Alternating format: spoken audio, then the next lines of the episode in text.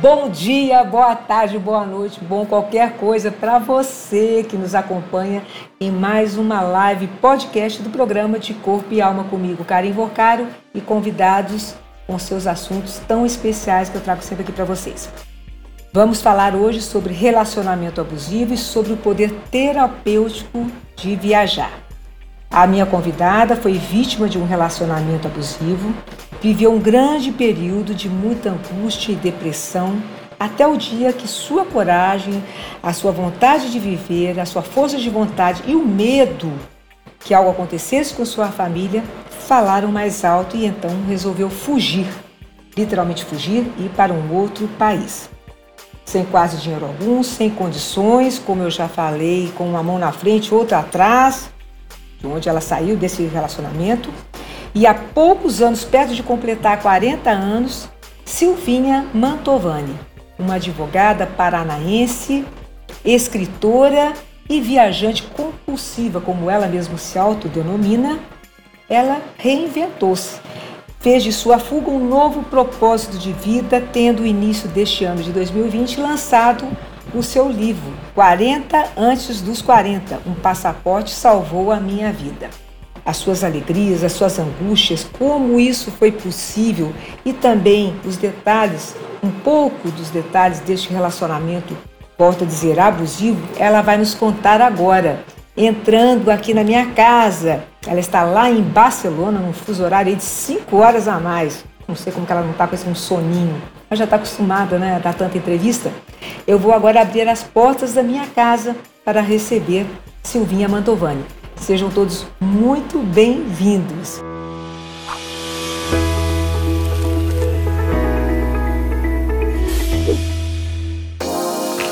Você busca motivação, criatividade, boas ideias, dicas de negócios e empreendedorismo?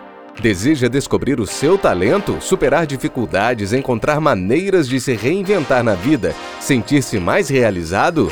Então ouça e acompanhe as entrevistas descontraídas do podcast de Corpo e Alma com Karen Vorcaro. Toda semana, Karen trará para você muita informação, aprendizado, histórias de vida e de superação contadas por profissionais, empresários e empreendedores que se lançaram de corpo e alma para alcançar seus ideais.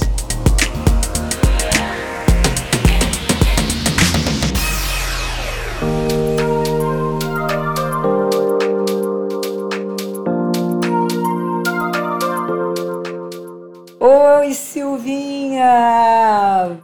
Eu estive lendo até um pouquinho, já alguma coisa, as resenhas assim do seu livro.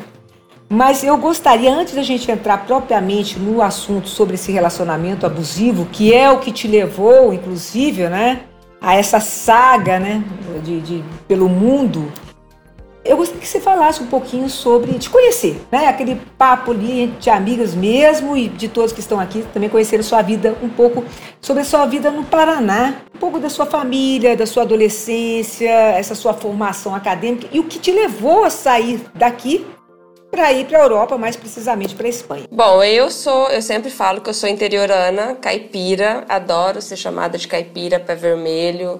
É, tenho uma ligação muito forte com as minhas raízes, tanto que mesmo morando 14 anos na Espanha, tanto que para a gente falar espanhol, a gente tem que forçar o R, né? Então é porta, carne, né? E eu não, eu não quero perder, perder o meu porta, porteira, portão, porque eu sou muito interiorana.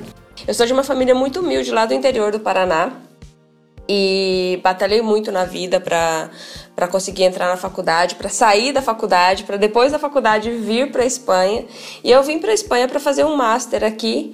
E na verdade o master era uma desculpa, porque eu sempre quis conhecer o mundo, eu tinha essa ilusão de conhecer outras culturas e viver em outro país para saber como é que era, mas o plano era, era muito pequeno diante do que ele se tornou, porque o plano era vai, fica dois anos na Espanha, aprende espanhol, faz teu master, depois fica um tempo na Inglaterra, aprende inglês, né? Porque a gente acha que a gente vai aprender inglês em seis meses e não é assim. E depois eu tava pro Brasil com um currículo super bom e falava, vai, agora vamos nos, nos, dedicar. Conseguir um bom emprego. Não, não, não um bom emprego, é, né? Porque é, tinha feito direito, então vamos, vamos estudar para concurso ou, ou fazer é, prova da OAB e tal. E eu acabei que era pra, uma coisa que era para durar dois anos e meio, como máximo três, já são 14 anos quase aqui na Europa. Então são muitos anos já. Muitos anos, mas, mas o, o você não tinha, como você falou, você não tinha condições para isso. Como que você fez para se mudar e para ir para aí? E por que Espanha? Né? E como é que foi? Quem te incentivou a isso? E, e enfim, né? não teve incentivo para vir para Espanha, porque era uma coisa que eu queria muito, era uma, era, era uma obsessão minha é, conhecer outros países. Então, essa era uma obsessão minha de uma vida inteira. Então, quando eu terminei a faculdade, eu pedi as contas no meu trabalho, aquela coisa que a gente faz, pede as contas, faz acerto, pega o dinheiro do acerto e vai na cara e com a coragem, vim na cara e com a coragem para cá. Você tinha quantos anos? Eu tinha 26, 26, 26 para 27 anos, assim. E foi bem na cara e na coragem mesmo. É, mas você já tinha um lugar para ficar, tudo, assim? Tinha, é, tinha, mas foi uma loucura. Essa parte não tá no livro, porque não dava para pôr tudo no livro, senão meu, meu livro não ia ser um, um livro, ia ser uma enciclopédia. Por isso eu gosto de perguntar. É, ia ser uma enciclopédia, ia ser uma enciclopédia Barça. Eu fui morar com uma família que, em teoria, estava precisando de uma au pair. Então, mas o sistema de au pair aqui na, na, na, Espanha não funciona, não é como na Inglaterra, não é como na, nos Estados Unidos, que é, regu, é regularizado e tal. E eu fui morar com uma família que mentiu no, no, currículo, falou que eles moravam muito próximos da, da cidade, onde eu ia fazer o master, que na verdade eu ia fazer em Almeria. E eu cheguei lá, era no meio de uma chácara, eles não tomavam banho, controlavam. Sério? Nossa, eles ficavam bravos porque eu tomava banho todo dia, e era uma época que eles tinham sistema de aquecedor solar. Então, quando eu chegava para tomar banho, é, ah. foi uma época que estava de muita chuva, então não tava, o aquecedor solar não estava dando conta, né, para poder aquecer a água. E eu tinha que pedir para eles energia elétrica, então eles ficavam muito bravos comigo pelo, pelo fato de que eu tomava banho todos os dias, o tempo todo. E é, foi. Deus Aí eu não me adaptei. Céu. É. Casos inéditos que não é, não, não, não entrou no livro. só. Só que Ah. essa parte nem dava para entrar né? Foi um começo meio difícil. Aí eu troquei de universidade porque eu não gostei, eu não me adaptei em Almeria, porque o começo foi difícil, foi assim. E aí eu vim para Barcelona. E aí eu comecei a fazer o master na Universidade de Barcelona. Então foi, foi, foi uma história mais ou menos assim. Foi indo, foi, foi, foi tropeçando. E você tinha um trabalho. No, não, no, no, aqui quando eu cheguei aqui era subemprego total, porque era a limpar a casa, cuidar de criança, porque a gente, eu não falava bem o castelhano, eu não tinha uma formação. A questão não era ter documentação, porque eu não vim legal, eu vim como estudante. Mas a questão era que eu não tinha um castelhano fluente, eu não tinha uma formação cultural da cultura catalana e da espanhola também, para arrumar um trabalho, um outro tipo de trabalho. Então, era o que, o que aparecia. E como não era um, um, naquela época, né, quando eu cheguei aqui, foi antes da crise, da, da crise de 2012, é, então o salário era. Você trabalhar limpando ou, ou cuidando de criança, o salário era bom. Dava, então dava para você se virar bem, pagar as contas e ainda juntar um dinheirinho. Naquela época. Hoje já não é mais assim. Hoje já mudou muita coisa. Ah, que. Hoje, hoje, a coisa já mudou muito. Hoje já não é mais assim. É, mas e aí, onde entra aí o personagem? Eu falo que a, a figura. Do Valentim. que, digamos assim, é, é, o Valentim, né? Porque certamente deve ser um nome fictício Não, que você não ia não. pôr, um, imagino, né? Um nome verdadeiro. Pois é, onde que entra o Valentim? Como é que começa essa sua relação abusiva? Como foi essa paixão? Então, o Valentim sua? ele entra na minha vida quando profissionalmente eu já estava estabilizada. Quando a minha vida profissional estava muito estabilizada. Só que eu tinha ficado bastante tempo sem ir para o Brasil e eu fui para o Brasil de férias e eu cheguei no Brasil com dois dias. A pessoa que era uma das pessoas mais importantes da minha vida faleceu eu chegando no Brasil, assim, que foi minha avó. Então, o que era para ser uma viagem de 15 dias se transformou numa viagem de quase dois meses. E aí, quando eu voltei, eu estava né, recuperando o trabalho, voltando com a minha vida normal aqui, aquela coisa ainda, dor da perda. Eu fiquei no Brasil porque minha mãe tinha perdido a mãe dela, que era minha avó, e a gente morava todo mundo na mesma casa, então aquilo foi um baque muito grande. E eu estava perdida quando eu o conheci. Na verdade, eu conheci ele escutando uma conversa minha com uma amiga minha por telefone e eu me queixando que eu estava numa situação é, emocionalmente muito abalada e esse retorno para então para ele foi um prato cheio. Ele falou assim ó, é nessa daqui que eu vou mesmo. Prato cheio? Sabe? Então é nesse daqui é, que eu vou mesmo você tá fragilizada. eu tava muito fragilizada na época não você tá fragilizada. Sim tava fragilizada é, na época é. e aí foi um prato cheio. Precisando de um colo precisando né? de um é, sim colo, exatamente. é sabe? é, e aí hum ele, ele entrou na minha vida justamente nessa época, assim. Foi numa época. É... E você já tinha, você já tinha namorado alguém antes? Já, já. Nossa, eu tive um namorado antes ah. aqui. Eu fiquei quase três anos com, com, com outro que também era espanhol é, antes, então eu já tinha tido namorados sérios antes que ele aqui, porque eram, já, eu já levava muito tempo aqui, eu já, já conhecia a estrutura, a forma das pessoas, a cultura catalana que eu falo, porque a cultura catalana não é a mesma cultura que a andaluza, não é a mesma cultura que a, que a galega. Então eu já estava muito, muito imersa na cultura e muito familiarizada aqui na Espanha. Então, eu, eu, mas eu estava assim fragilizada, porque eu tinha perdido uma pessoa muito importante na minha vida. E quando você perde uma pessoa importante na sua vida morando fora do país, você fica. Será que eu tô no lugar certo? Será que eu não tenho que voltar? Sabe? Quantas pessoas eu vou ter que perder do lado de lá do, do Oceano Atlântico por um sonho meu de estar aqui? Então, tinha muitas coisas porque a minha vida profissional estava andando para frente numa velocidade muito rápida, justamente no momento em que eu conheci. Foi quando eu parei a minha vida, a minha vida profissional. Por exemplo, eu realmente parei a minha vida profissional por ele. Pois é, mas em função dele. E, e como que é? Porque é o seguinte, a gente. É, é eu, eu costumo dizer o seguinte, que o, o, esse relacionamento né, abusivo, ele tem, tem fases, né? Que tem aquela fase, a primeira é a questão, você se encanta, né? A pessoa. Veja bem, geralmente, não pode, é, a gente fala né, do homem em relação à mulher. Por isso que há tanto que tanto é que o índice de feminicídio, né, aqui no Brasil é o quinto lugar do mundo. Não, e tá? agora, e agora, e agora com a pandemia aumentou muito o número de feminicídio. Aumentou. Tá valendo isso é, hoje. Mas isso. Sim. É, mas aumentou. Pois é, isso é no mundo inteiro. Principalmente com a mulher. É lógico que tem casos de, de mulher em fazer isso com o homem, como tem a questão do pessoal do LGBTI, uhum, né? Claro. É, né, As minorias. Assim, todos os relacionamentos. As, é, as minorias também. Mas o mais comum é isso, né? O homem em relação à mulher. Porque ainda que mesmo que seja no caso dos pessoal dos LGBTs, aquele que tem um instinto mais, seja o homem, ou seja, digo assim, um relacionamento entre duas mulheres ou dois homens, tem um que tem um instinto mais racional, que é o que a gente atribui mais para um homem, digamos assim, e um outro que tem um instinto mais emocional, que é o que a gente atribui mais para o feminino. Né? Geralmente a gente fala isso. O homem geralmente é mais racional, a mulher é mais emocional. Então, na relação, sempre tem isso, independente de quem com quem. Né?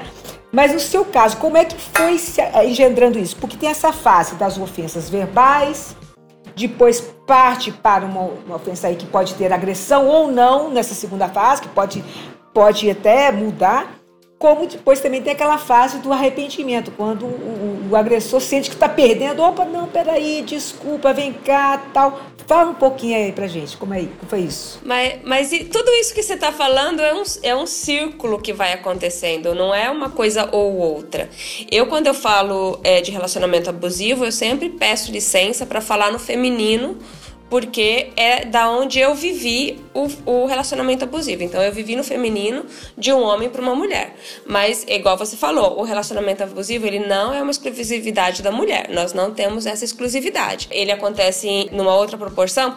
A, a maioria, 95% dos casos são, né, é, é o homem contra a mulher. Mas não estou falando em uma relação, numa relação heteroafetiva, mas, mas nas relações homoafetivas também existem. Também existem homens que têm relações heteros, sim, claro. Mulheres em relações homoafetivas também. Então, é uma coisa muito ampla. Mas eu, te, eu, eu, só posso falar do meu, da minha situação, da que eu vivi, né? A minha, a minha situação é, a, é a, a básica de sempre, porque eu falo, as pessoas acham que um abusador, ele vai chegar para você e vai falar: "Olha, eu sou um abusador e eu tô afim de te conquistar. Então eu vou fazer muita coisa legal para você, mas daqui seis meses eu vou ferrar com a sua vida. Devagarzinho. Ele não vai fazer isso. Ele vai fazer. Um lobo em pele de cordeiro. É um pausadamente. Lobo em pele de cordeiro. Claro, porque Porque os primeiros meses ele se mostrou uma pessoa maravilhosa, super atenciosa. E aí ele, eu tô falando no meu caso em específico, entra naquele joguinho de assim, ai, não te deixa fazer nada com os teus amigos porque ele preenche todos os horários da tua vida. Então você acaba que você começa a se isolar sem perceber que está se isolando.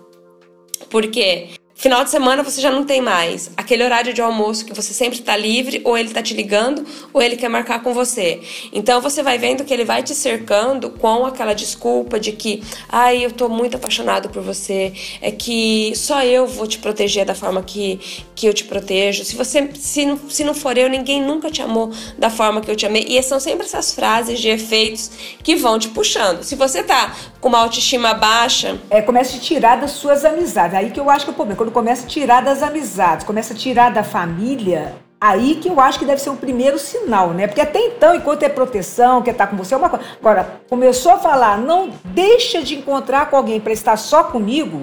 Sim, mas, é, mas, é, mas ele, mas por exemplo, eu sempre vou. Tem até um filme que é muito bom, que é Gaslight, que é até uma expressão utilizada para esse tipo de, de relação. Porque eu, eu sempre eu brinco, eu falo, gente, é, eu nunca lembro dele tá, ter falado não. Ele nunca falou um não, sabe? Ele nunca disse a palavra não, mas ele montava situações. Eu vou, eu vou dar um exemplo simples aqui. Por exemplo, ele montava situações para que eu deixasse de fazer as coisas de livre espontânea vontade, né? Que uma você sentia-se eu... culpada. Sim, exatamente. Você se uma... culpada. Uma vez, uma semana antes, é... eu falei para ele, olha, vai ter um aniversário de um amigo meu e a gente não morava em Barcelona, a gente estava morando numa cidade fora de Barcelona. Eu falei, e eu quero muito ir porque a gente é amigo muitos anos e todos os meus amigos vão estar tá lá. Não, vamos, vamos sim. Isso foi uma semana antes, por exemplo, foi numa, na sexta-feira antes e era no outro sábado. E aí, vamos, vamos sim, vai, vai ser ótimo, sabe? Olha, vamos, que não sei o quê. Quando vai, já chegando no domingo, ele já começa. Olha, eu acho que essa semana eu vou ter muito trabalho, mas e eu acho que vai, eu vou estar muito cansado no final de semana, mas não tem problema, você vai. Tá? Então você vai. Você vai, você se diverte, não tem nenhum problema. Eu arrumo alguma coisa para fazer, não tem problema que é um sábado à noite, eu arrumo alguma coisa para fazer. Aí quando e isso vai a semana vai passando. Aí na segunda-feira ele fala, ele já dá um jeitinho de lembrar que ele vai ficar o sábado sozinho porque eu vou no aniversário. E na terça também. Aí na quarta-feira ele solta assim: Ah, eu vou ver com meu irmão, porque o meu irmão também tá sozinho no final de semana. E aí eu vou ver com meu irmão. Aí na quinta-feira ele chega em casa que ele teve um problema imenso no trabalho. Perdeu muito dinheiro, acho que foi a pior semana do ano, da vida dele. E ele tá muito preocupado porque não sabe, porque acho que vai ter que mandar a gente embora na empresa, aquela coisa toda. E você tá ali naquela coisa de que você vai no sábado no aniversário.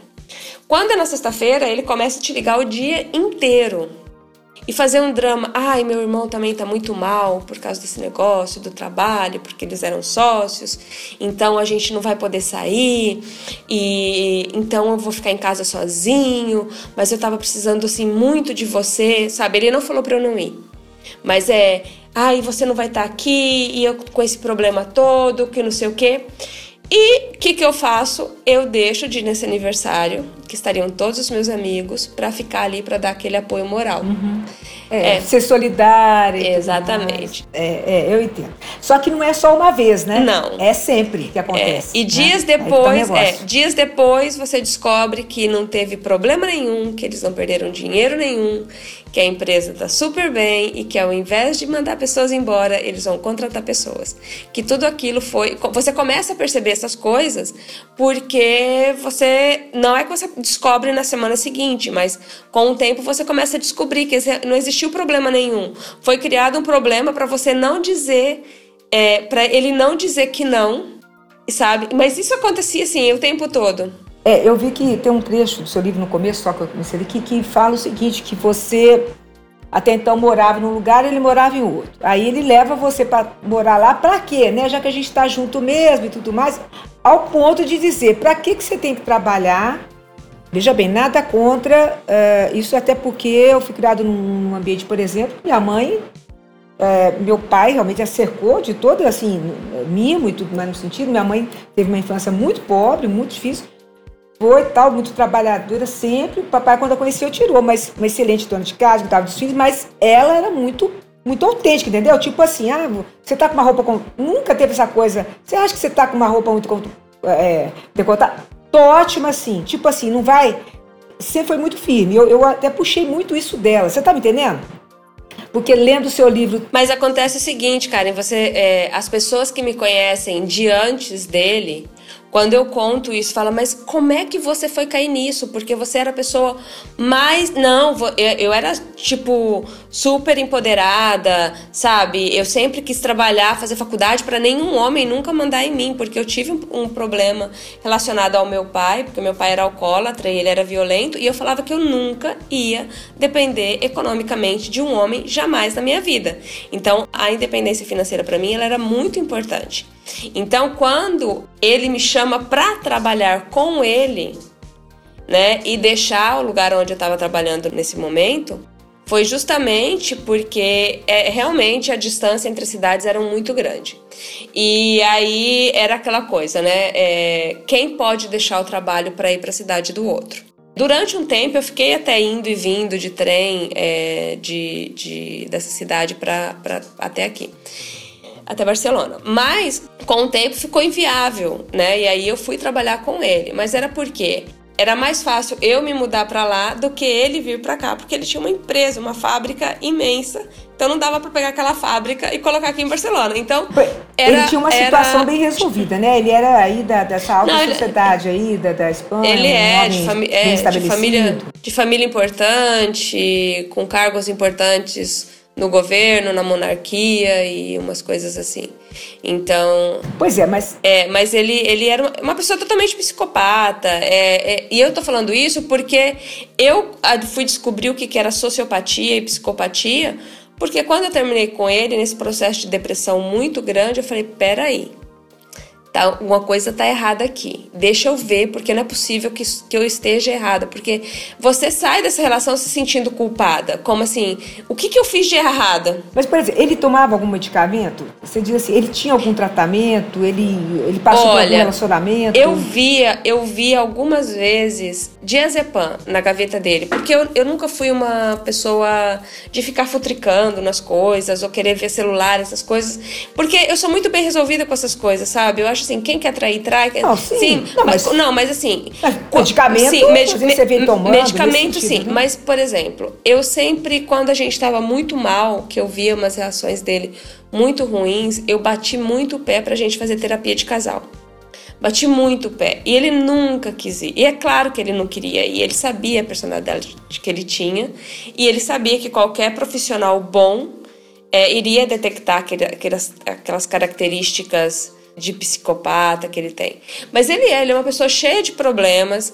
E aí eu conheci um pouco da história dele, de infância, de adolescência e tal. Ele é uma pessoa que realmente ele, ele, ele tem todos as possibilidades. As características, as, possibilidades para desenvolver não, isso. Não é só as características, a forma como, como ele foi criado, ele, a família, os irmãos, todos têm problemas de psicológicos muito grandes, um, um de alcoolismo, o outro de não sei o quê. Então, todos eles têm, pela forma que eles foram criados, então, é, tirando essa parte que não, não estou defendendo, tá? Não, não, é uma não, defesa. Claro que não. É só claro esclarecendo que, que ele tinha né, todos os números para ganhar essa loteria, para ser um sociopata em, em, em potencial. E ele é, ele é, ele é uma pessoa manipuladora, uma pessoa que ele não tem amor pelas outras pessoas, ele manipula todas as situações, ele eu tem algumas coisas que ele faz. É, que Hã? eu quase que entrei numa há muitos anos atrás, um namorado, não digo que ele era, ele era até mais, eh, era também de uma família muito conhecida e tudo, mas era interessante como lendo e vendo isso que você está falando e lendo alguma coisa do seu livro, eu comecei a ver pontos, eu falei, gente, mas era aquilo que depois, em um ano, depois um ano, de namoro, eu já passava tão mal com as coisas que me falavam, porque eu, eu batia de frente, entendeu? Uhum. Não, aquela coisa de vigiar, cheirar o cabelo quando saía do trabalho, dar não, entender, eu, eu tive... aquelas coisas. Sabe? Aí eu, eu tive minha... um. Pode falar. Não, só para concluir. A minha não, mãe tive... uma vez me falou o seguinte, uma frase que me marcou. Olha, se você continuar namorando, se vocês casarem, é o seguinte, pelo seu gênio, que é mais. E o gênio, de duas uma. Ou você mata ele ou ele te mata. Aquilo me marcou muito. Um mês depois eu viajei, aí nós terminamos, e depois ele tentou voltar, eu amava, eu falei, mas não dá para sair fora, porque eu falei assim, não, lá ela tem razão, do jeito que eu sou, vai acabar mal. Ou separando de vez, tipo assim, casar para separar, ou é isso aí eu tô falando sério, eu me, eu me vi muita coisa que você falou. É, mas é, é complicado porque as pessoas não entendem, né? Porque eu falo assim, as pessoas acham que relacionamento abusivo tem que ter um olho roxo na cara. Isso aí já é agressão física, sabe? E eu tava muito depressiva, eu me olhava no espelho, eu falava, gente, não sou eu que tô aqui, cadê? Cadê? É, era como se tivesse uma estranha dentro de mim, sabe? Eu me olhava no espelho, eu não me via, eu não me reconhecia. Mas você tem esperança então, de que ele mude, né? Mas tem aquela esperança. Então, não é, Quem não, sabe? Não, eu, eu, eu, eu já sabia que ele não ia mudar. O problema era que eu não conseguia sair daquela relação, porque ele ou ele fazia coisas para que eu continuasse ali, por isso que eu estou te falando, o arrependido. Uma vez eu tentei terminar com ele, ele caiu assim, duro no chão. Eu falei, cara, matei uma pessoa, sabe? Porque eu achei que eu realmente cena. tivesse. Que ele, sabe? Ele fez uma cena de cair duro no chão e de ficar duro no chão. Ele só voltou na hora que eu fui pegar o telefone para e isso demorou alguns minutos, que para mim foram horas, né? Eu tentando fazer ele voltar. Eu lembro eu em cima dele gritando desesperada.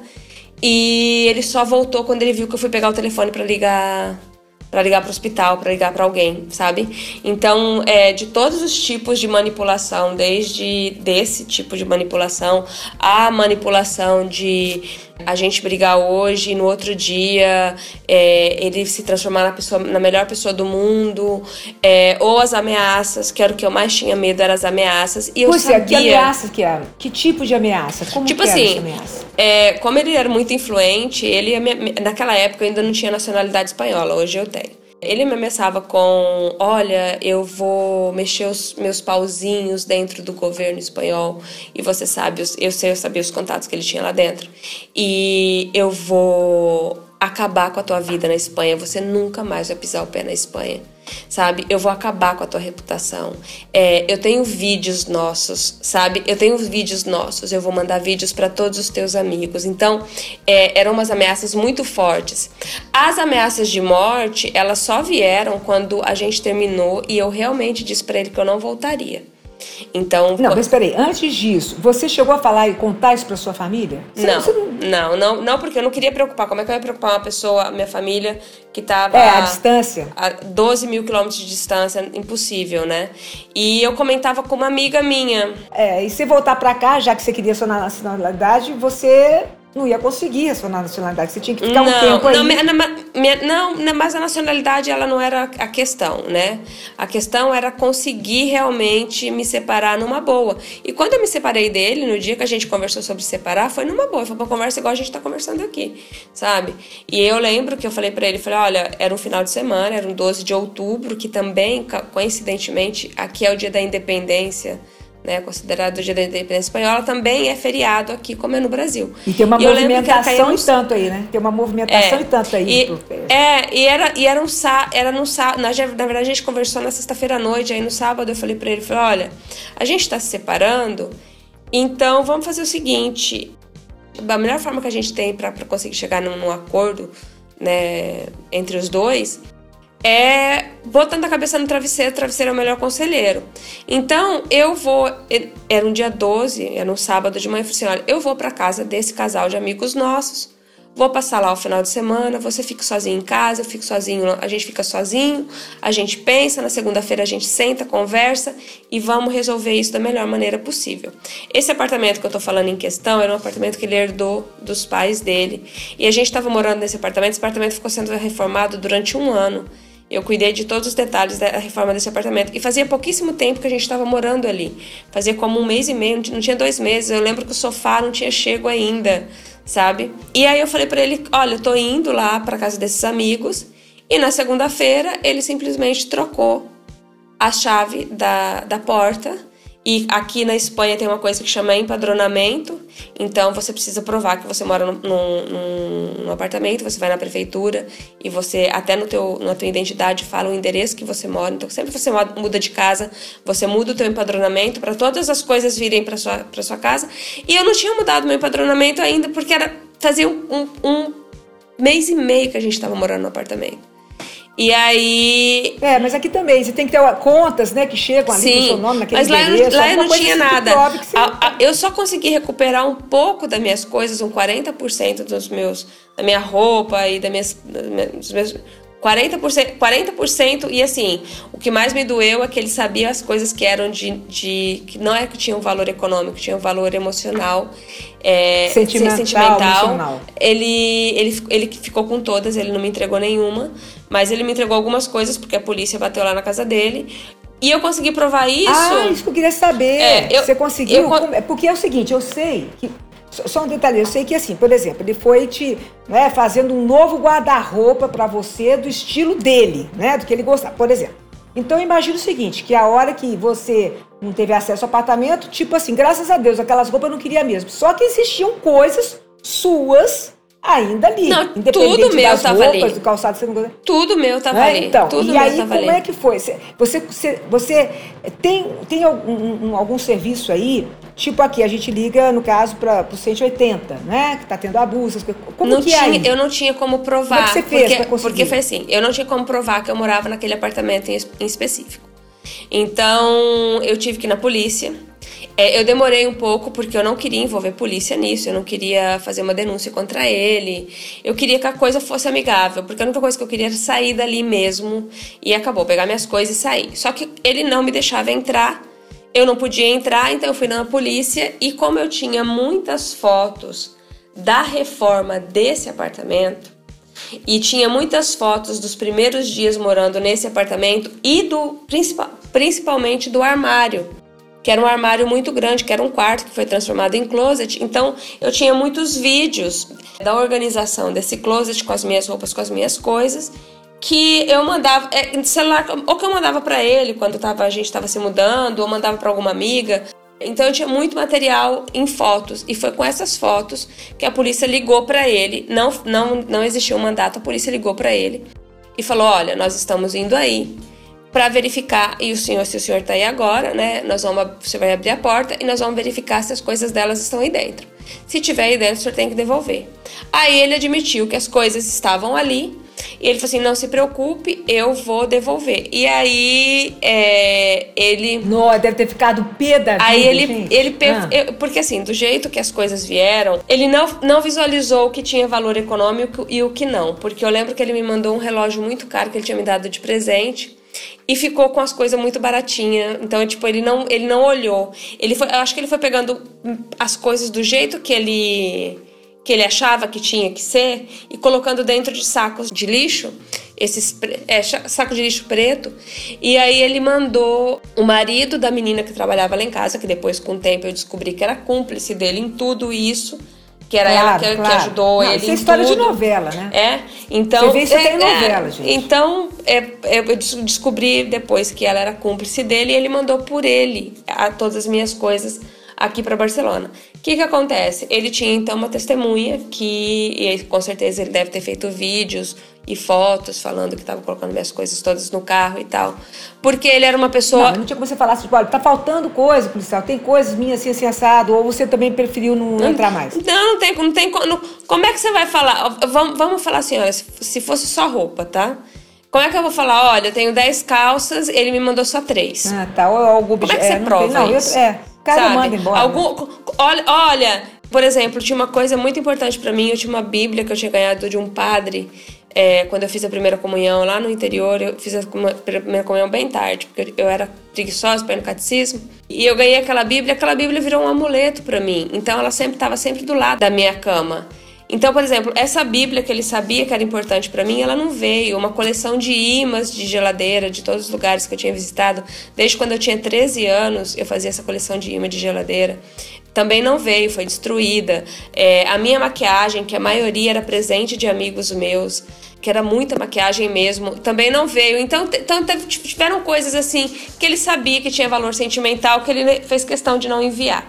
Né? E como é que você prova que tá lá? É, mas só de você ter saído disso, eu acho assim, sabe, que você tem que dar graças a Deus ainda de ter conseguido alguma coisa.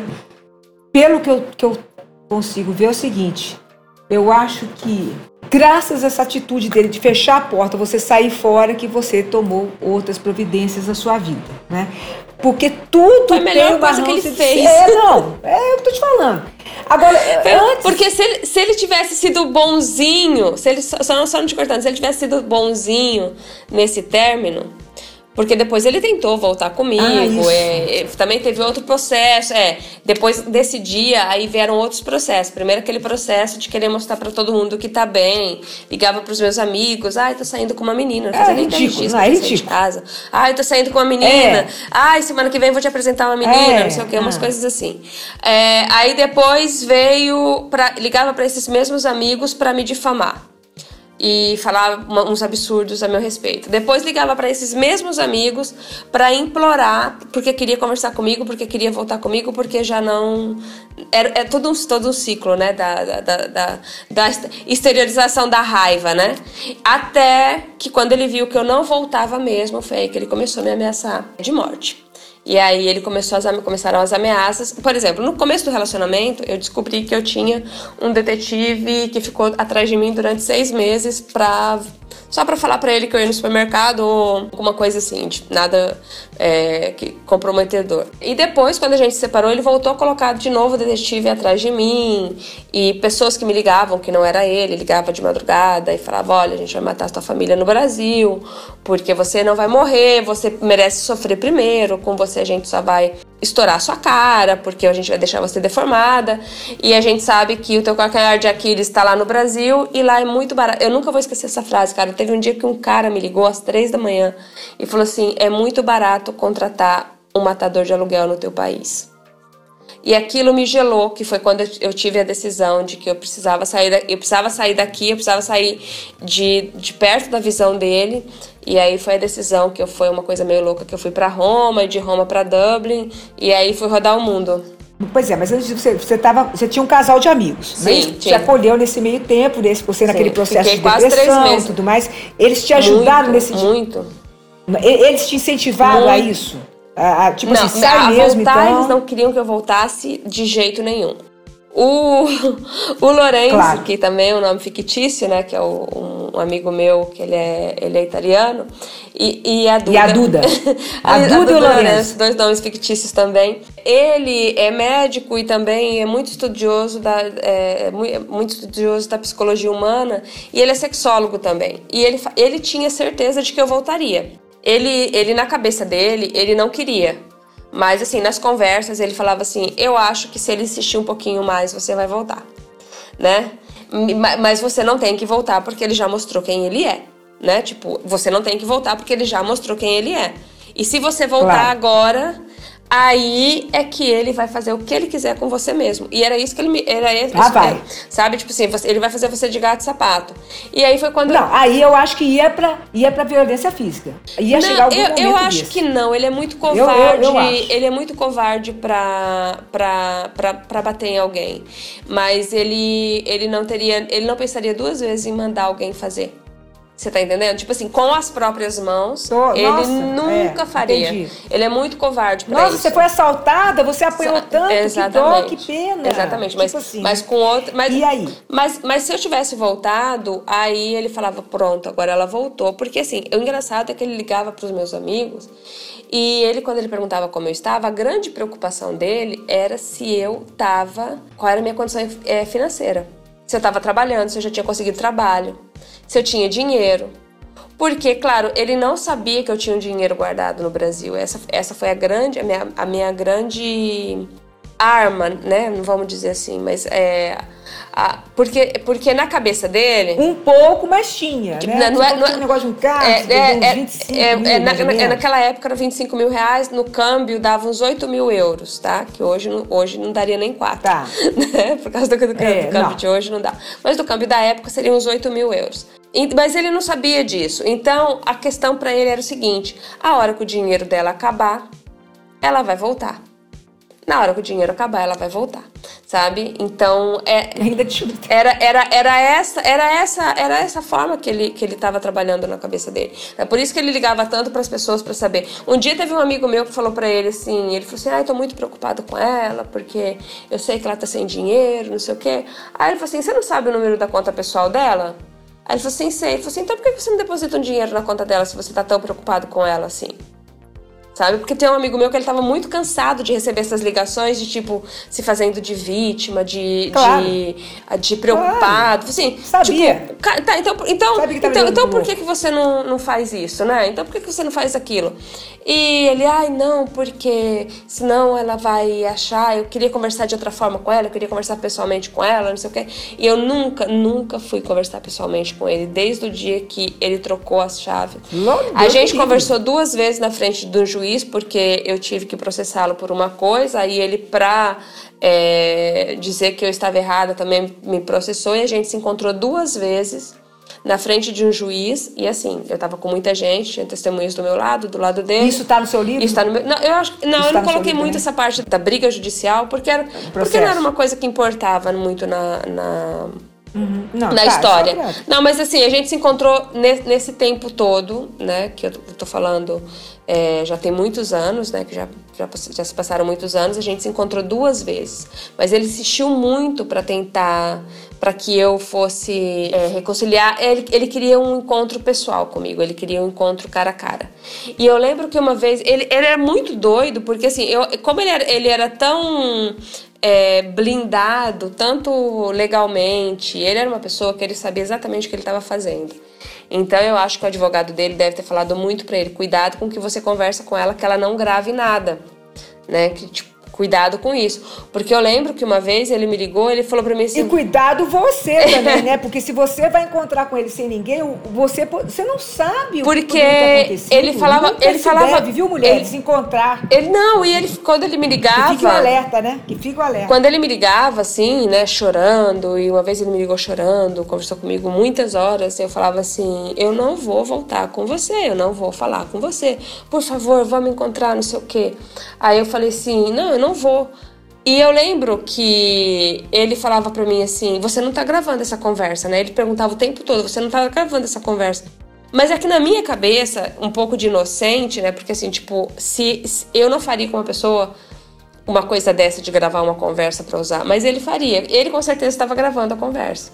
Então depois que eu me separei, eu levei, fui levar meu claro. eu fui levar meu computador num técnico. Eu descobri que tinha vários, o meu computador pessoal, o meu notebook tinha vários é, vírus espiões desse que ele você consegue ler tudo que a pessoa está fazendo. Então, porque assim, eu comecei a desconfiar de umas coisas muito estranhas da primeira vez que ele colocou um detetive atrás de mim, porque ele começou a fazer umas perguntas muito aleatórias assim. E eu falei, cara, tem alguma coisa e errada. aleatório que tem a ver com o seu dia a dia é, que você tinha feito. E eu falava, né? cara, como é, que ele como, como é que ele sabe isso? Como é que ele viu isso, né? E aí eu comecei meio que a desconfiar, fiquei caladinha e comecei a dar motivos para ele perguntar. Eu falei assim, deixa eu ver se ele, se ele perguntar isso hoje. Você jogava porque... o verde para colher o maduro. Exatamente. aí eu coloquei, né? coloquei ele na parede. Aí eu coloquei ele na parede, ele realmente confessou que ele tinha contratado, aí veio, veio aquela história de sempre. Ah, é porque eu sou um empresário muito importante aqui, e é que, né, você é uma estrangeira, e claro, eu preciso saber se você tem boa índole ou não. Eu falei, ei, oi? Que quem não tem, oi, boa, que quem não tem oi, boa, oi, boa índole aqui não. é você, meu amor. É, não, é louco. Ah, perguntaram, perguntaram aqui de onde que ele era. É da Espanha. A cidade que vocês estavam. Não, a, chegou a, falar, a, a cidade. Não, a, não, não a cidade também é fictícia, tá? É, não é, não, ela ah, não é ah, tá. fictícia, tá. ela existe, mas eu não falei. Ela existe, ela existe. Conheço, não, é, ela existe, Leida. Eu, tá eu, eu, eu, é, falo tá, que, que, tá, que, tá, que, tudo, que tudo se passa em Leida. Mas, mas é tudo da Espanha. É tudo é da Espanha tá? Então, mas gente, eu tive ah. que mudar lugares, evidentemente, claro. por questões. Tá, né? e aí, me diz uma coisa. Aí você saiu Vamos lá, você, você foi o primeiro país que, que, inclusive te sugeriram, não é isso? É a Irlanda. Não, foi assim. O primeiro país que eu fui, eu estava ainda na casa da, da, da, Duda e do Lorenzo. E o Lorenzo é italiano e a mãe dele mora em Roma. E, e aí eu estava numa depressão muito grande, mas assim, porque quando ele, ele trocou as chaves, além disso, ele também. É, eu tava contando meu livro inteiro aqui agora. Não, tô, isso é só o primeiro capítulo. A verdade é que é só, não, não, a verdade é que é só o primeiro capítulo. Tem muita coisa, gente. Eu só, isso daí é porque eu, eu, eu, ainda tenho muita coisa para ler, muita coisa que eu não vi. Não, não, não, é, é, não é, sé, é, sério. Isso é só, é só a primeira parte, só para dar a introdução de por que eu fui viajar a 40 países, né?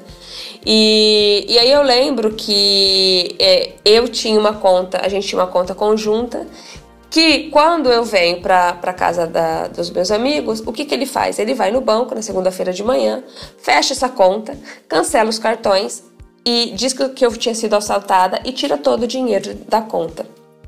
Né? Ele era amigo do gerente, tirou todo o dinheiro da conta, e eu fiquei. E eu tinha uma outra conta pessoal, e nessa outra conta pessoal eu tinha 800 euros mais ou menos. Bom, resumo da história. Um dia eu tava muito numa depressão muito profunda, e eu tava dentro do quarto, era um quartinho bem pequenininho, eu tava dentro daquele quarto, e eu, do nada, eu vi uma promoção para Roma. Eu tinha acabado de ler pela milésima vez o Comer, Rezar e Amar. E aí eu falei, cara, eu vou para Roma, porque eu não conheço, eu conheço vários lugares da Itália, mas eu não conheço Roma. E eu comprei, eu lembro que naquela loucura, como com uma pessoa que tá sem dinheiro, morando de favor na casa das pessoas, sabe, sem trabalho, num, numa situação doida, pega um voo e vai para Roma. E eu fui para Roma, fiquei uma semana em Roma, e eu lembro quando eu fui contar para eles que eu tinha comprado, ele até o Lourenço ficou bravo. Porque ele falou assim: por que, que você comprou esse negócio? Tinha casa da minha mãe para você ficar, tinha comprado suas passagens. Ela já, a Duda já foi mais ponderada, falando que eu tinha, né, que era uma loucura, porque eu tava sem dinheiro, naquela situação era uma loucura fazer uma viagem.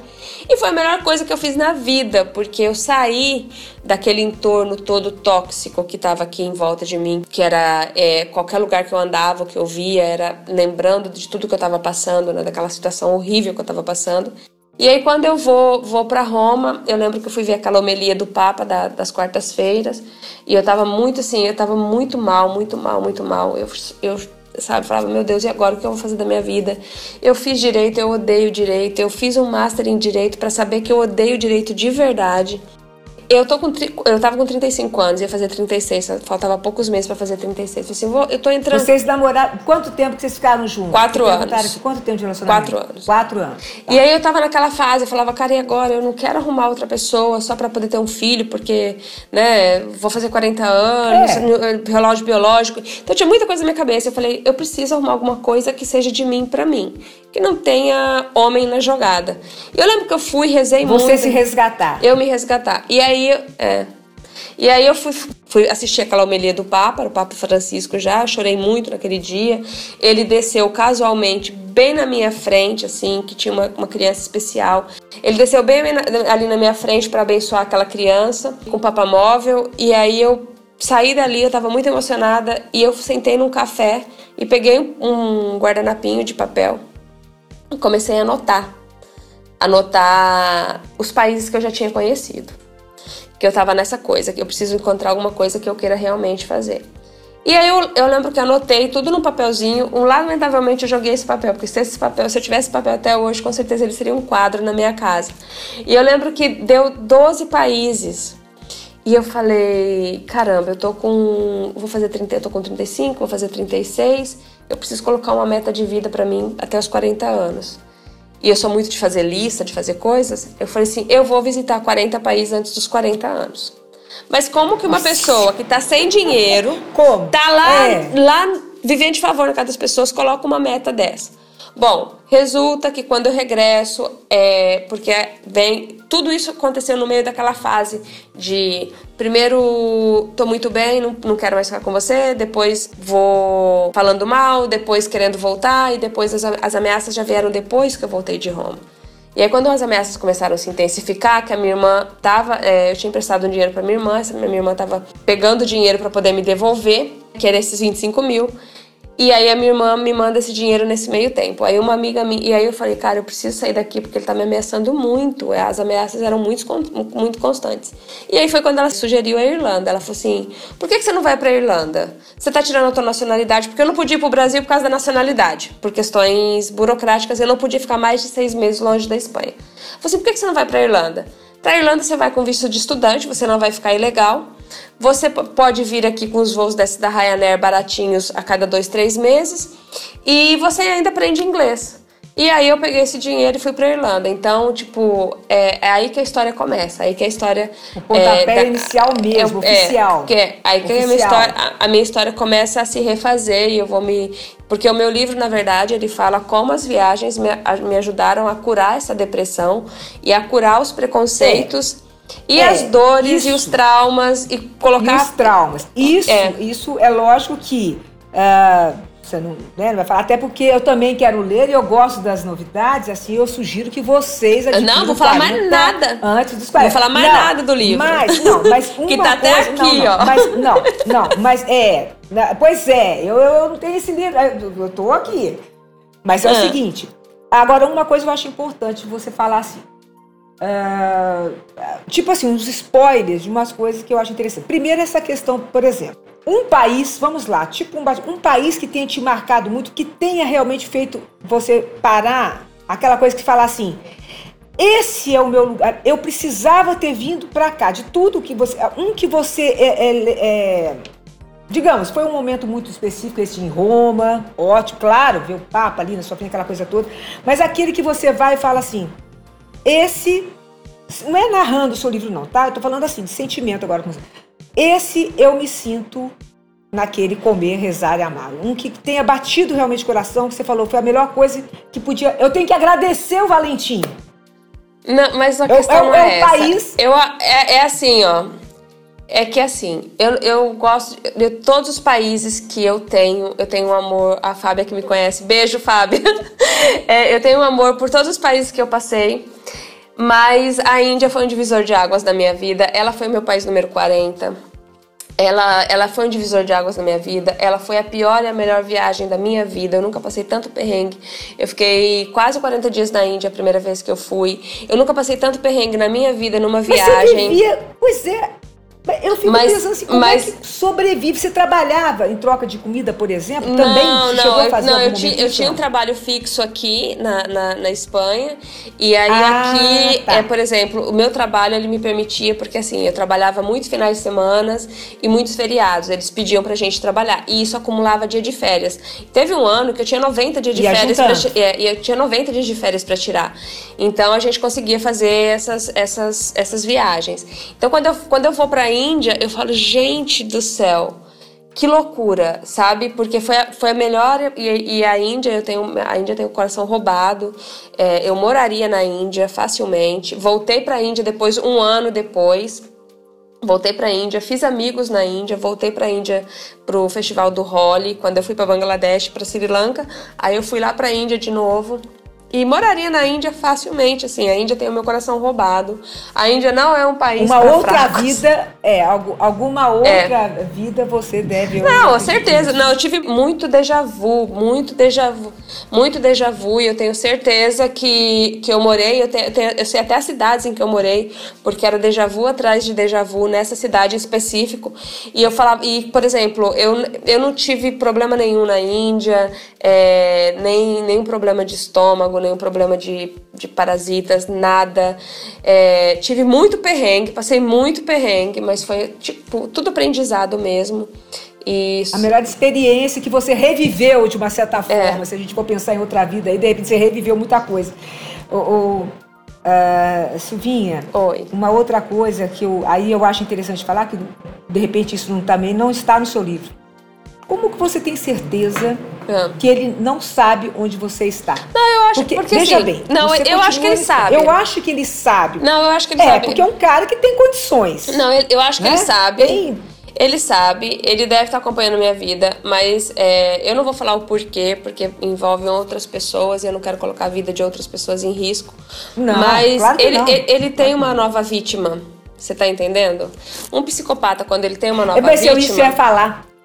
Ele tem uma nova vítima, eu, Eu, já ia não falar sou, isso assim, eu não qual sou é a importante. próxima? É, eu não sou Não, importante eu, quando eu existe te já uma falar vítima. isso. Eu ia te falar isso. É, eu ia te falar isso. Com certeza. Eu te, olha, você tirou as palavras da minha boca, sinceramente. Porque eu, eu pensei assim. Eu, o que, que eu imagino, não é? O que, que eu imagino? Ele sabe onde ele está. Mas por que, que não vai? Porque tem, aqui nem aquela novela, a próxima vítima. Ele já está na próxima Não, é porque Ele tá nela, entendeu? Eu, eu leio muito. nossa. Eu leio muitos livros da Ilana Gazoy, que é uma, uma escritora muito boa, que ela. ela é, é uma, cri- uma, uma criminalista. Ela, na verdade, ela não é uma criminalista, ela é uma estudiosa do- das mentes criminais, né? E ela fala isso, ela fala, um psicopata, ele só abandona uma vítima quando ele já tem a próxima. Quando tem outra. Quando tem outra. Então, por exemplo, nem todo psicopata mata, nem todo sociopata mata, as pessoas têm, têm, acham que todo mundo mata, não matam, né? Tem, existem estudos que dizem que grande porcentagem dos políticos claro. mundiais e dos, e dos grandes diretores de multinacionais são psicopatas e sociopatas, essas pessoas não saem matando aí com a torta direita. Não, não. Né? Não, então, não, é. então, então é, uma, é uma questão assim: é, eles já têm uma vítima nova. Então, quando eles têm um brinquedo novo, o outro brinquedo não importa. Você tá entendendo? Mas tipo, eu vou te tipo, falar uma ele coisa. Ele abandona uma vítima por outra. É, mas eu vou te falar uma coisa e eu acho que isso fica como um alerta para as mulheres que estiverem nos assistindo, quem está vendo, que eu acredito, tá? Tô falando que eu, não é? Não sei uhum. você. Aliás, por que, que eu acredito? Porque uh, lidando com pessoas, não digo tanto assim como você, mas que teve um princípio assim já na minha vida, o que, que eu penso? Nunca esquece você. No sentido seguinte, você, eu tenho certeza que você foi uma pessoa muito marcante na vida dele, porque você falou não, estando à frente dele por duas vezes e não quis encontrá-lo. Eu acredito sinceramente falando. Não que eu tô falando isso para você, para querer. Não, mas. Pelo amor mas de eu Deus, acho que na, eu acho que eu acho que na cabeça dele não. Vítima, não, eu acho que mesmo uma outra vítima ele fala assim. Mas não é que a danada conseguiu, ela tá fazendo lá um sucesso, tá fazendo as coisas dela. É alguma coisa que fica é, eu não acredito eu não muito nisso, não, porque a, a, a mente, a, a, a, não, a mente do psicopata ela não funciona assim, não. Eles não têm esse sentimento igual a gente tem. Eles, te, eles têm uma forma de. É, na verdade, eles não sentem, né? Essa é a grande coisa, eles não têm esse sentimento. Eles passam por cima dos próprios sentimentos, do orgulho, de tudo isso. Então é tipo. Eles querem dominar, é, né? Eles querem dominar. É, eles, eles, têm, eles têm aquela questão. Aquela questão de dominar a situação. Mas quando eles têm uma, uma próxima vítima, eu acho é, que eles perdem esse sentimento, sabe? Eles, eles, eles são Ai, não sei se existe essa palavra, assentimentais, não sei se, sabe, eles são atípicos, é, é são, eles, eles, eles, não sei se existe essa palavra, mas eles não, eles não têm sentimento, realmente eles não têm sentimento, o sentimento deles para outras é pessoas eles. é só é quando, o sentimento li, é deles, quando lidar, talvez. É, é, o senti é, é. é o sentimento para dar o próprio prazer, porque eles são narcisistas, eles normalmente eles são mitomaníacos. Então, tudo para eles é para fazer satisfazê-los a eles. Então, nada do que ele fizer, por mais que ele chore, que ele é, beije, que ele abrace, que ele dê carinho um para alguém, lado, aquele carinho. Mas tem um outro lado que você tem que considerar. O, o, é, é, isso daí que eu também acho bom para a gente ir analisando o seguinte: ele pode ter tudo isso, mas no fundo é um caso, se for um caso um homem, uma pessoa muito insegura, que ela, ele precisa Sim. fazer isso, um psicopata, para poder se firmar Enquanto, no caso claro, dele, enquanto homem. São. Entendeu? Porque ele é inseguro, são. ele é. Ele, o, o psicopata é o seguinte: eu sou inseguro, tanto é que eu tenho que conquistar, eu tenho que mandar, eu tenho que manipular para provar para mim mesmo que eu sou capaz de me aguentar, porque eles não se aguentam. Então, é, eles, não, é, eles é exatamente assim. projetam. Eles projetam, que daí o que, que eles fazem você sentir? Ele projeta em você, não, eu quero jogar para ela toda essa insegurança. E aí, você que é o inseguro da relação, não eles, enquanto na realidade é ele que é o inseguro, ele que é o doente, ele que é o doente, mas é aquela história da maçã podre do lado da maçã boa. Vai contaminando. Né? Assim, de você você vai adoecendo, que você vai se perdendo. Mas uma coisa que eu percebi, assim, na, na, minha relação com ele, que até a questão da felicidade, ele não conseguia sentir felicidade. Sei lá, vamos imaginar, você quer muito uma coisa. Uma, uma viagem. Você quer muito uma viagem, é o sonho da sua vida aquela viagem, e você consegue aquela viagem. Ele não conseguia sentir felicidade. Até a felicidade dele era jogada para mim. Era tipo assim, ele vivia felicidade, tanto que ele me perguntava o que, que você tá sentindo, porque ele não conseguia sentir felicidade. É uma coisa muito doida, porque é uma pessoa que, né, sabe, tipo, é, eu, eu, lembro muito de, de, dessas perguntas, como é que você está se sentindo, como é, como é que você está se sentindo? Porque ele jogava as expectativas dele de felicidade na minha felicidade, porque ele não conseguia sentir essa felicidade plena que a gente tem. Então eles têm um problema muito grande com com, com sentimentos, né? Mas tem, se tem um sentimento que eles têm, esse tem é o de insegurança. O de insegurança é, é uma característica muito marcante e porque eles, eles não querem se sentir inferiores, né? Quando na verdade eles são. Então eles precisam se. Ele, ele, ele tem quantos anos mais ou menos hoje? Ai, agora sabe. Ele tem uns 49, 50 anos? Não, tem mais. Tá eu, 41, eu, não. Você falou que ele, você... ele, ele, ele era quase 17 anos mais velho que eu. Eu tô com 42. Faz as Ah. contas aí, porque eu sou péssima pra. Então ele quase 60. Ele Tá com quase seus 60. 50 É, seus 58, 59. Não, e um detalhe que você não sabe. você- não- ah, um detalhe que você não ah. sabe, porque eu, eu não lembro agora se eu coloquei no livro ou não.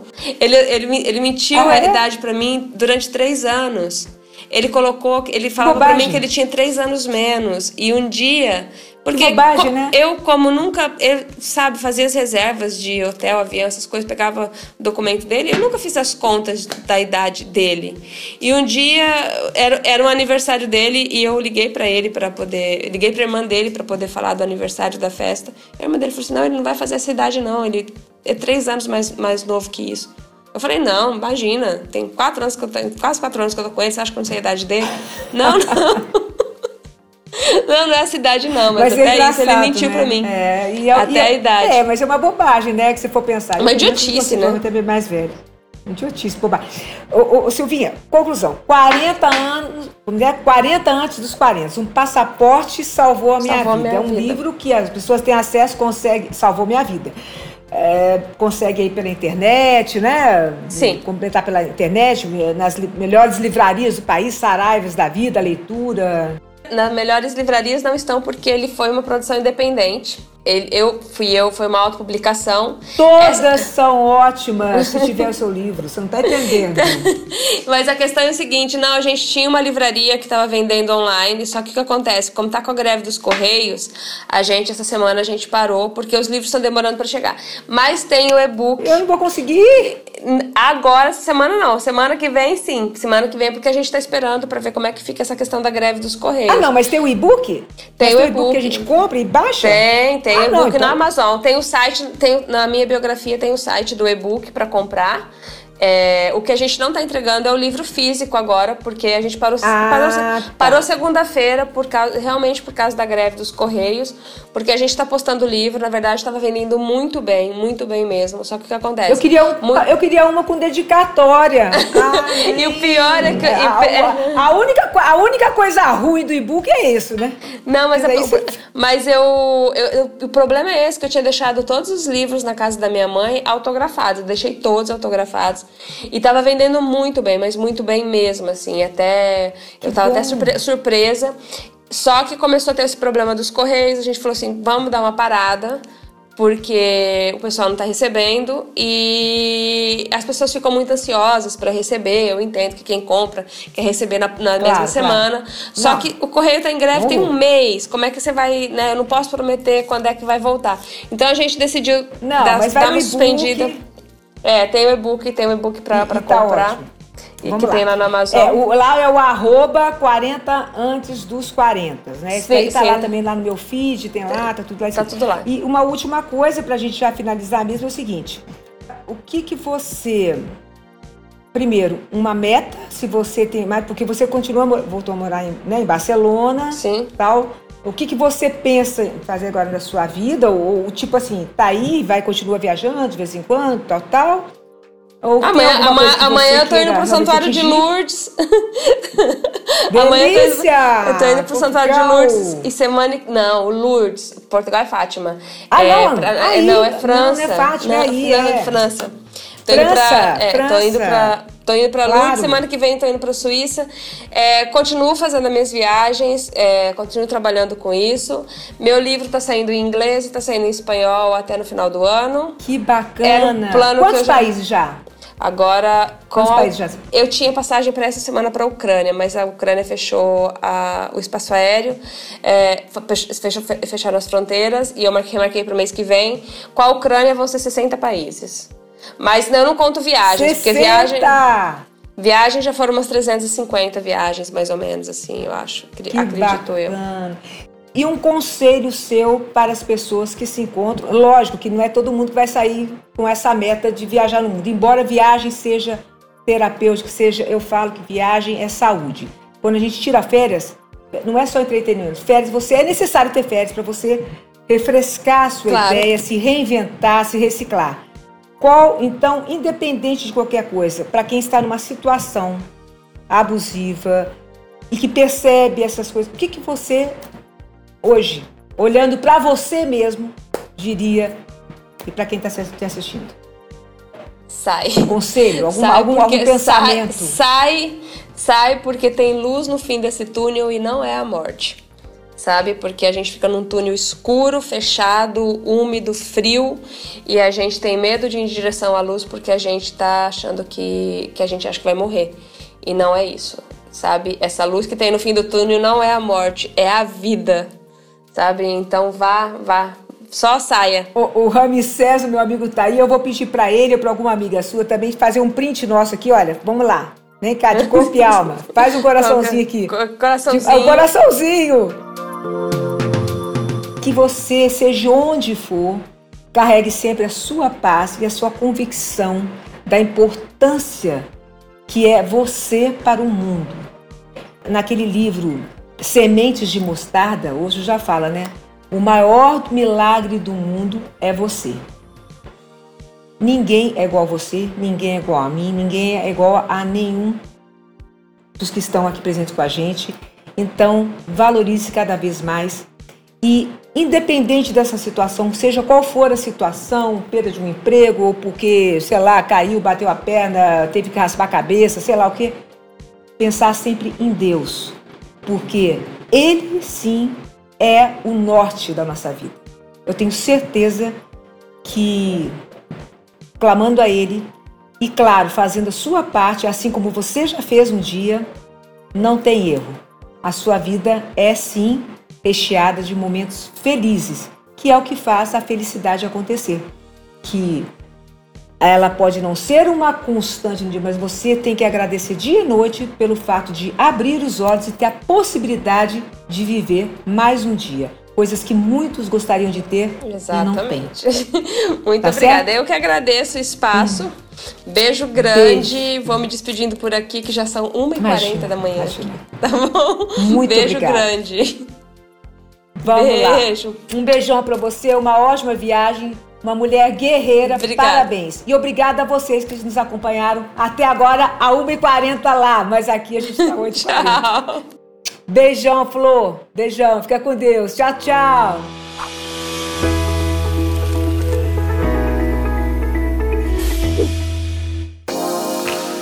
Você ouviu De Corpo e Alma com Karen Vorcaro, mais do que um podcast. De corpo e alma é estilo de vida. Inspire-se, reinvente-se, faça diferente.